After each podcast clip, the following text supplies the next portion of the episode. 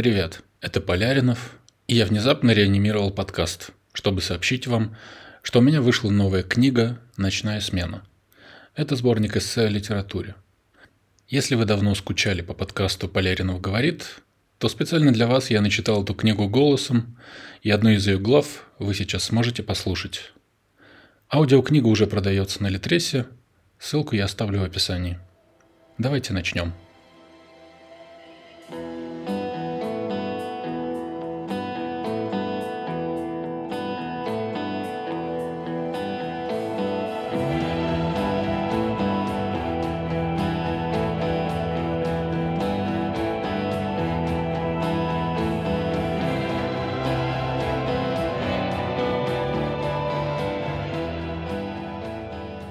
1. Чучело мыши. Мне было 20 или около того, и я читал «Мешок с костями» Стивена Кинга. Роман о романисте, который после смерти жены уезжает в глушь и там пытается справиться с горем. Герой живет в доме, населенном призраками, и то и дело слышит, как звенит колокольчиком чучело мыши, что висит на стене над камином. С этой мышью было что-то не так. Я каждый раз спотыкался об нее в тексте. Что именно Кинг пытается тут сказать? Чучело мыши на стене, думал я, это довольно эксцентричное дизайнерское решение, а главный герой вовсе не выглядит эксцентриком. Да и вообще, я никогда не слышал о такой традиции — делать из мышей декоративные чучела. Еще и с колокольчиком. Я так и представлял себе. Камин, на нем на задних лапках стоит мышь. Не могла же она в самом деле висеть. И держит в передней лапке колокольчик. Мне стало интересно, и я полез в оригинал и обнаружил там лося. Переводчик Виктор Вебер перепутал слова «маус» и «мус». Все встало на места. Над камином у героя висела голова лося с колокольчиком в носу. Помню, я схватился за голову. Как? Как можно было допустить такое? Я понимаю, никто не идеален, но неужели никто не вычитывал перевод перед отправкой в типографию? Это потом я узнал о печальной судьбе романов Стивена Кинга в России и о том, какие причудливые штуки вытворяет Вебер. Для меня это стало откровением. Оказывается, перевод может отличаться от оригинала. А в том, насколько комичными или, наоборот, трагичными могут быть отличия, я убедился на личном опыте спустя всего каких-то пять лет.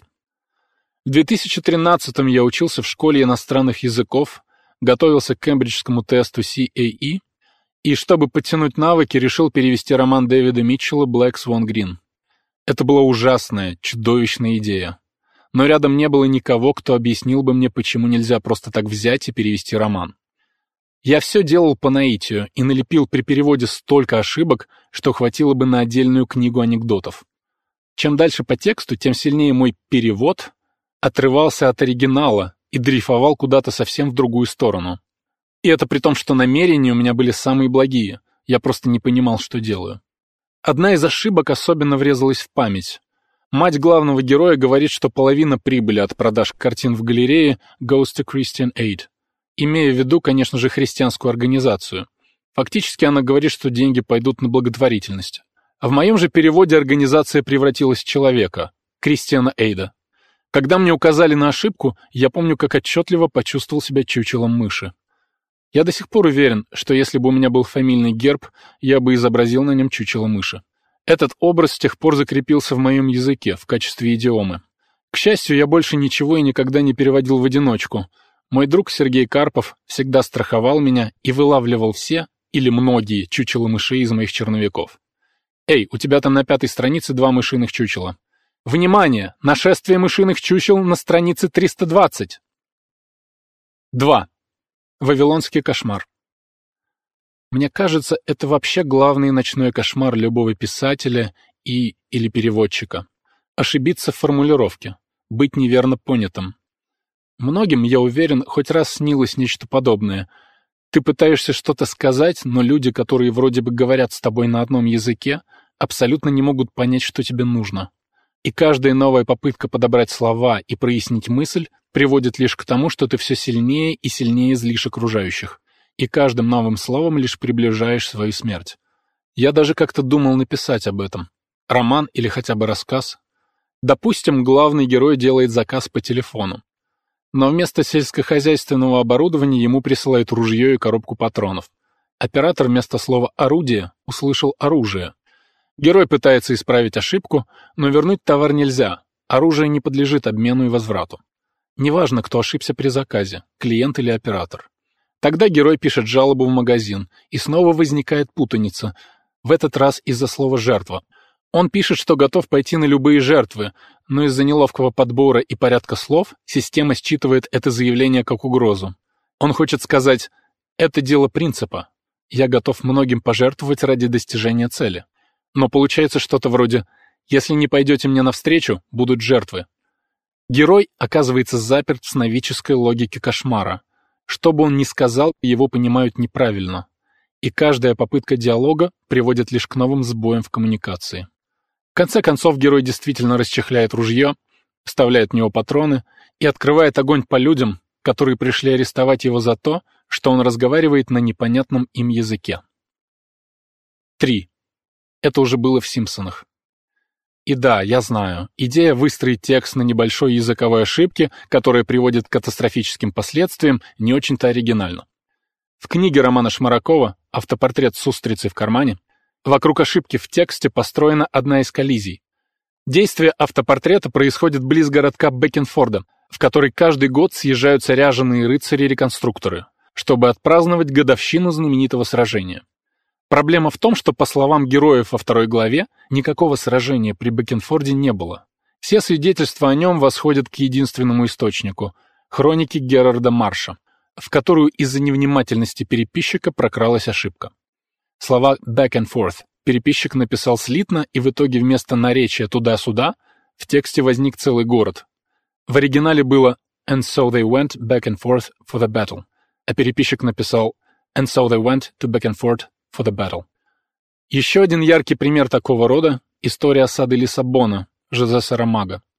Главный герой романа — корректор Раймунда Силва. Один из лучших в своем деле. Он въедливый и внимательный, и к своей работе относится с самурайской преданностью. Вычитывая исторический труд по истории Португалии, он тратит целые часы на факт-чек и постоянно ловит автора на ошибках. Тут перепутаны даты, Здесь катапульты вместо баллист. Но однажды случается странное. Хорошо налаженный, идущий привычной колеей рабочий процесс вдруг дает сбой. Раймунда снова и снова читает одну и ту же строку, а она снова и снова округло сообщает, что крестоносцы помогут португальцам взять Лиссабон. И что-то, какой-то внутренний демон, заставляет его исправить предложение, изменить его. И вот Твердой рукой сжав шариковую ручку, он прибавляет к тексту на странице одно слово, слово, которого в тексте у автора нет и во имя исторической истины быть не могло, а слово это «не». И теперь получается, что крестоносцы не помогут португальцам взять Лиссабон. Итак, вместе с лишней частицей «не» рукопись отправляется в типографию. Спустя 13 дней все вскрывается. Издатель находит частицу, и вызывает Раймунда на разговор. К огромному удивлению корректора его не увольняют, лишь объявляют выговор. А дальше происходит совсем уж удивительное. Сотрудница издательства Мария Сара предлагает Раймунда написать свою версию книги «Историю не осады Лиссабона», где крестоносцы таки не пришли на помощь португальцам, и война была проиграна. Раймунда удивлен и сначала не понимает зачем. Но соблазн слишком велик. Если всего лишь одна приставка «не», вставленная в чужой текст, дала ему столько эмоций и так сильно изменила его жизнь, то что же дальше? История осады Лиссабона — идеальная притча не только о цене слова, одного единственного слова, но и о соблазне власти. Мы привыкли читать истории о власти текста над человеком, о том, как книги вторгаются в жизнь людей и меняют ее. У Сарамага все наоборот. Он пишет роман о том, как человек меняет книгу, о том, как беспомощен текст и сама история в руках человека, вооруженного пером. В романе прекрасно отражена не только работа над чужой рукописью, но и момент, когда внутренний мистер Хайд шепчет на ухо «Давай, сделай это, исправь, исправь, исправь. Ты лучше знаешь, ты умнее автора». 4. Исправленному верить. Спустя пару лет после Кристиана Эйда я ввязался в очередную авантюру. Мы с Сергеем Карповым согласились перевести для издательства бесконечную шутку Волоса. Мы оба были не профессионалы, поэтому, конечно, плохо представляли, что нас ждет. Мы просто любили его тексты. Я помню, как однажды вечером получил от Сергея очередной файл с правками. Файл был разбит на два столбика. Слева оригинал, справа перевод, а по краям на полях комментарии и предложения правок. Я правил текст и боролся с раздражением. Каждое слово было не на своем месте. Каждое слово не до конца передавало смысл оригинального текста. Между оригиналом и переводом всегда был зазор, который я никак не мог закрыть. И я совершенно не знал, как с этим бороться. И если и боролся с чем-то, то в основном с желанием все бросить чертям. А потом вдруг подумал, что этот формат, два столбика и комментарии на полях, я мог бы превратить в роман. То есть буквально написать двуязычный текст, который ближе к середине вдруг сломался бы из-за того, что переводчик запустил внутрь чучело мыши. Совсем как я, когда переводил Митчелла. Мне нравилась эта идея об ответственности переводчика, о том, как одна неверно понятая реплика может обрушить целый роман, изменить его до неузнаваемости. Примерно тогда же я читал книгу о Викторе Шкловском и обнаружил там очередную историю про чучело мыши. В сборнике по теории поэтического языка была целая глава об эротическом устранении в литературе. Материал для научного труда действительно был настолько неожиданный, что даже прекрасный переводчик и филолог Юрий Штриттер выражение «стало раком» перевел на немецкий как «würde ein Krebs» — «превратилась в рака», дополняя порнографическую сказку кавкианским превращением. Я так и представлял себе свой роман. В одном столбике секс, во втором боди-хоррор с клешнями и панцирем. Как и многие другие идеи, это жила где-то внутри. Иногда я доставал ее и вертел в воображении, но приступать не спешил. Я начал усложнять ее. Подумал, что было бы классно между главами вставлять интермедии с письмами переводчика автору, или лучше редактору издательства. Из писем было бы ясно, что переводчик невысокого мнения об авторе и начинает исправлять косяки оригинала. Ну или то, что он считает косяками. А еще бросается адаптировать текст под современные реалии. В итоге текст, который изначально выглядел бы более-менее прилично, ближе к концу полностью утрачивал бы всякую связь с оригиналом. Звучит безумно, но на самом деле подобные истории не то чтобы редкость. В 2014 году, например, выяснилось, что исландский перевод Дракулы Брэма Стокера имеет мало общего с английским оригиналом. Исландский переводчик фактически не перевел, а пересказал историю о графе на свой лад, и на протяжении сотни лет исландские читатели даже не подозревали, что читают другую книгу. В 2016 году скандал разразился вокруг романа корейской писательницы Ханган «Вегетарианка». Книга получила международного букера, что вызвало в Южной Корее легкое недоумение, потому что на родине книга за 10 лет так и не обрела славы, а тут сразу международный букер. Когда сравнили оригинал с переводом, оказалось, что тексты очень сильно отличаются и языком, и тоном, Фактически это были разные книги. И таких случаев в истории перевода десятки, если не сотни. Я уж молчу про Александра Волкова, советского педагога и математика, который в 1930-е, дабы подтянуть английский, решил перевести волшебника страны Оз Фрэнка Баума. А в итоге навертел поверх оригинального текста своих собственных фантазий и издал под своим именем. Стоп, погодите-ка. Вот же оно. Почему никто еще не написал историю осады Оз? История о том, как советский автор берется за перевод сказки и где-то в середине поддается соблазну власти, забивает на оригинал и угоняет чужой текст. Это же просто золотая жила. Особенно учитывая, что история создания оригинальной сказки сама по себе тянет на отдельную книгу. 5. Начнем сначала. Лайман Фрэнк Баум. Примечание. Баум ненавидел свое имя и с детства требовал, чтобы его называли Фрэнком и даже книги свои позже подписывал только так. Родился 15 мая 1856 года в семье банкира-инвестора. Ребенком он был творческим и, говорят, в 14 убедил отца купить ему печатный станок и вместе с младшим братом начал выпускать собственную ежемесячную газету. Чем он только не занимался в жизни. Играл в театре, в опере, писал пьесы, статьи в газеты, торговал хрусталем, технической смазкой, шерстью и даже гамбургскими курами. С деньгами, даром, что сын банкира, у Баума было не очень. Сразу два финансовых кризиса больно ударили по семейному бизнесу. А тяжелая травма отца после падения с лошади только усугубила положение. Патриарх больше не мог управлять делами, и от былого состояния почти ничего не осталось. Поэтому, чтобы прокормить детей, в 1881 году Фрэнк Баум устраивается камевояжером в компанию Питкин и Брукс и колесит по стране, проводя целые недели и месяцы в командировках. Возвращаясь домой, он все свободное время посвящал детям, рассказывал им сказки. Здесь-то и начал проявляться его талант. Он был так хорош в импровизациях, что мог на ходу сочинять сюжеты, героев и удивительные приключения. Однажды жена, Мот, дослушав очередную его импровизацию, предложила ему записать свои истории, ведь из них может получиться неплохая книжка. «Я начал работать тут же, в гостиной», — писал позже Баум в дневнике. Сказка писалась сама собой.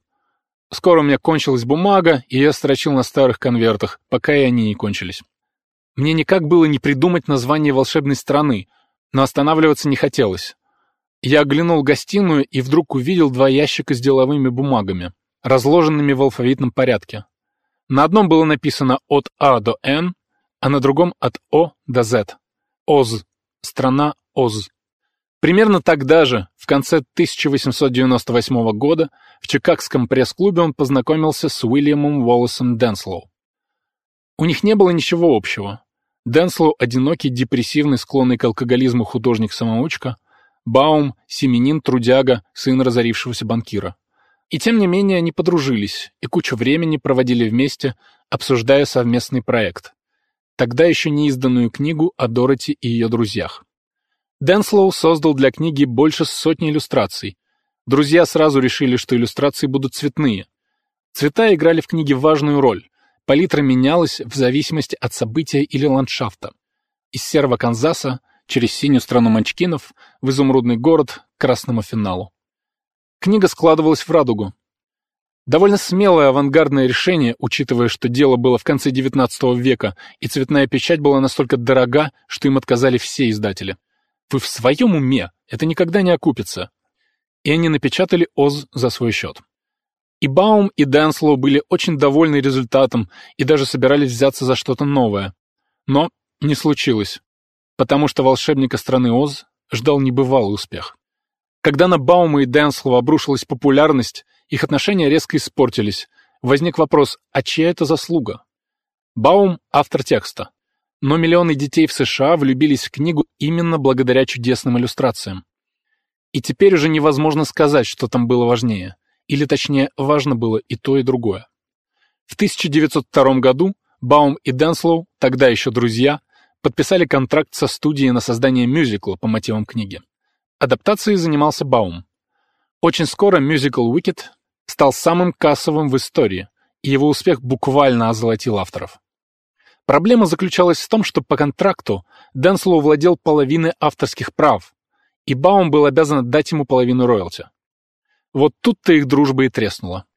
Баум заупирался, ведь именно он написал адаптацию, именно он автор истории и текста. С какой стати он должен отдавать половину гонорара Денслоу, который занимался всего лишь костюмами и декорациями? С тех пор они разговаривали только через адвокатов.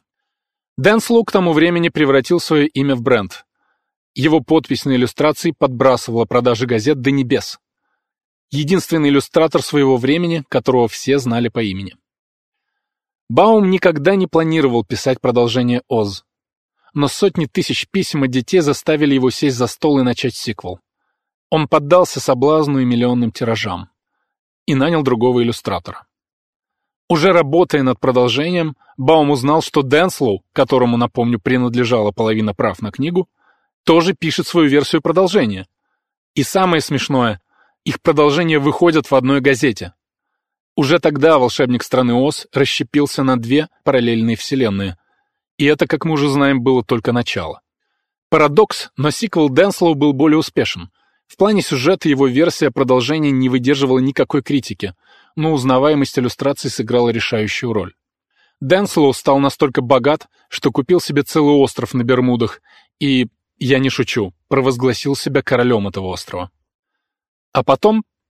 Потом началось падение. Две следующие книги Денслоу провалились, ведь он был талантливым художником, но не умел сочинять истории. Он запил, впал в депрессию. От него ушла жена. Он промотал все состояние. Он умер ночью, находясь в загуле, когда пропивал огромный гонорар за иллюстрацию к обложке для журнала «Тайм». Всю ночь ходил из бара в бар, накачивался виски, прилег отдохнуть на холодную землю и уже не встал. А что же Баум? Баум до конца жизни потакал читателям. Писал сиквелы к Оз, которые без иллюстрации Денслоу были уже не так уж и хороши. 6. Те же и Волков. В 1900 году, когда волшебник страны Оз только появился в книжных магазинах США, Александру Волкову было 9 лет, он жил в Казахстане, в городе Усть-Каменогорске, и первым его литературным опытом еще в школе была попытка написать книгу о человеке, застрявшем на необитаемом острове.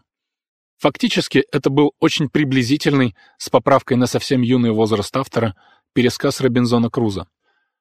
В 13 лет юный Саша Волков начал издавать собственный журнал «Мои досуги». Он был единственным сотрудником редакции, все делал сам. Писал статьи, печатал, рисовал иллюстрации. В отличие от Баума, у Волкова не было отца-банкира и некому было купить печатный станок, поэтому журнал «Мои досуги» выходил в единственном экземпляре, и единственным его читателем был младший брат Петя. Еще в Усть-Каменогорской школе Волков показывал блестящие результаты, Поэтому не было ничего удивительного в том, что в 1906 году он сдал экзамены и поступил в Томский педагогический университет. Спустя три года он окончил его с дипломом учителя младших и средних классов. Российскую империю тем временем уже вовсю лихорадило, но Волков был слишком далеко от событий, и даже войны его не касались. Он был освобожден от службы по здоровью, слабое сердце. В 1917 году он получает должность директора школы в Усть-Каменогорске и начинает писать пьесы для местного любительского театра. Первая его пьеса «Товарищ из центра» — это снова, как и в случае с детской попыткой переписать Робинзона Круза, вольный пересказ гоголевского ревизора. Впрочем, не все, что писал Волков, фанфики. Его оригинальные пьесы «Толя пионер» и «Домашняя учительница» даже обрели популярность. Их ставили не только в Усть-Каменогорске, но и в Ярославле. Первый успех заставил автора задуматься о публикации. Он тщательно перепечатал пьесы на машинке и передал другу, который обещал по приезде в Москву отнести их в издательство. Но не вышло. В поезде друга обокрали, исчез и чемодан, в котором, среди прочего, лежали Толя пионер и домашняя учительница. В 1927 году Волков получил предложение занять пост директора школы в Ярославле, и семья переехала в европейскую часть России. Даже в 36 лет Волков продолжал учиться, изучал высшую математику. Позднее он с этой целью переехал в Москву и поступил в МГУ. В 1931 году он получил степень, которая позволяла ему преподавать в университетах, и тут же устроился на работу в Московский институт цветных металлов и золота имени Калинина. Волков продолжал заниматься самообразованием, изучал английский и все еще не оставлял надежд стать писателем. И чтобы подтянуть язык, он решил перевести что-нибудь несложное. Под руку попался волшебник страны Оз. Вот тут я бы, наверное, и начал свой роман. С рассказа о преподавателе, который взялся переводить сказку Баума. Сначала он очень внимателен и прилежен, следит за каждым словом, перепроверяет, редактирует, ищет подходящую интонацию, переставляет слова местами. А потом срабатывает эффект Раймунда Силвы. Так и вижу — Александр Волков сидит за столом, перед ним несколько книг. Оригинальный текст, англо-русский словарь и словарь синонимов. Волков работает уже пять часов без перерыва. У него болят шея и поясница. Но он не останавливается, хочет сегодня закончить хотя бы одну страницу. Он снова и снова читает строку, и строка снова и снова округло сообщает ему, что Дороти кинулась к двери и выглянула наружу. И тут что-то, внутренний мистер Хайд, совсем как у Сарамага, заставляет Волкова дописать предложение. Просто так, от себя. Дороти подбежала к двери, распахнула ее и вскрикнула от удивления. Выводит он, перечитывает, и по спине бежит дрожь. Ему нравится результат. Теперь тут есть эмоции и восклицательный знак. Дополненное предложение определенно пошло истории на пользу, и неважно, что у Баума по-другому. Волков продолжает работу и снова спотыкается о фразу, которая кажется ему слишком простой. Он точно может ее улучшить. А дополнив, снова испытывает сладкое ощущение власти над текстом. Он может делать все, что захочет. И текст даже не сопротивляется. Текст молчалив и беспомощен. Проходит время, и он уже не может остановиться. Он переименовывает героиню, И в самом деле, что за имя такое, Дороти? Люди смеяться будут. Другое дело Элли. Милое и доброе имя в самый раз для девочки. Вместе с Дороти новые паспорта получают ее дядя с тетей и даже собака. Тато становится Татошкой. И далее, как спятивший сотрудник ЗАГСа, Волков начинает раздавать имена даже тем героям, у которых в оригинале никаких имен не было. Так появляются, например, Бастинда и Гингема. Со временем на текст Баума ложатся все новые и новые волковские штрихи. Там все еще Канзас, все еще ураган, все еще девочка с собакой, все еще башмачки, все еще лев, страшила и дровосек, но все эти вполне узнаваемые биты истории вдруг начинают двигаться иначе и говорить на другом языке, произносить другие слова. Страна Ос вновь переживает шизофреническое раздвоение. 7. Раздвоение. Я бы, наверное, так и сделал. Возьмись я написать роман об осаде страны Ос, вторым параллельным сюжетом я бы пустил сказку Баума, в которой все герои постепенно начинают ощущать вторжение переводчика в текст и распад изначальной истории. Они как бы застревают в суперпозиции между двумя нарративами – Баума и Волкова. Страшила случайно называет Дороти другим именем – Элли. Он тут же извиняется за оговорку, но все не может понять, откуда оно взялось, это имя, и почему именно Элли. Герои Баума начинают слышать собственные голоса, произносящие слова, которых они не говорили. Им кажется, что они сходят с ума. Особенно забавной была бы сцена, в которой Дороти, Лев, Страшила и Дровосек, добравшись до волшебника, не могут ни слова понять из того, что он говорит, потому что они говорят по-английски, а он по-русски.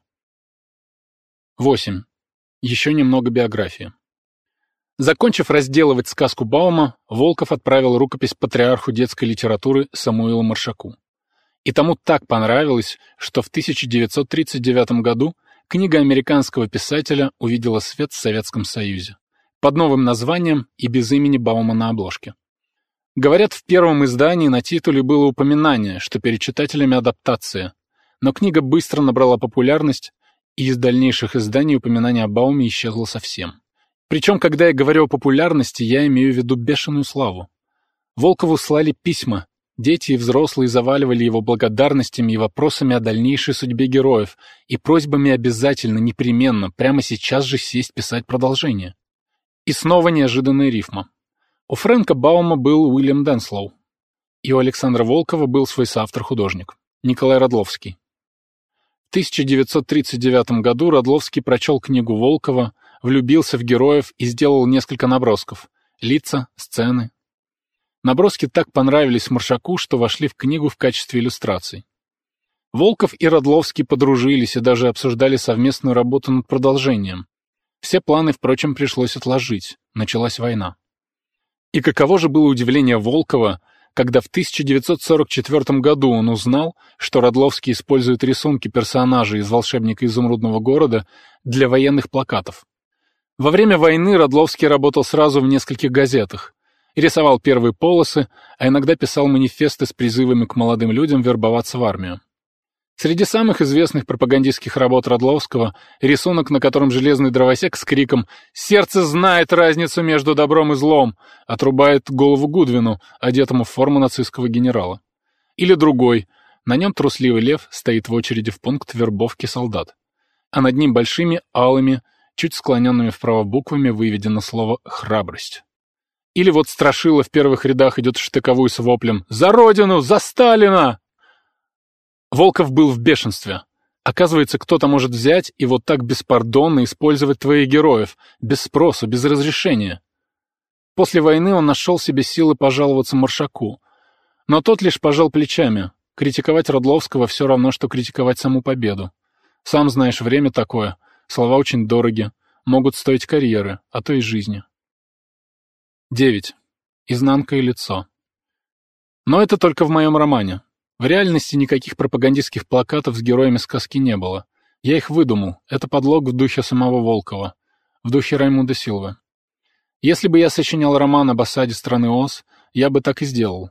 Обыграл бы идею подлога, написал бы о том, как Александр Волков постепенно замечает, что его собственная жизнь шаг за шагом превращается в искаженный пересказ чужой биографии, а именно Фрэнка Баума.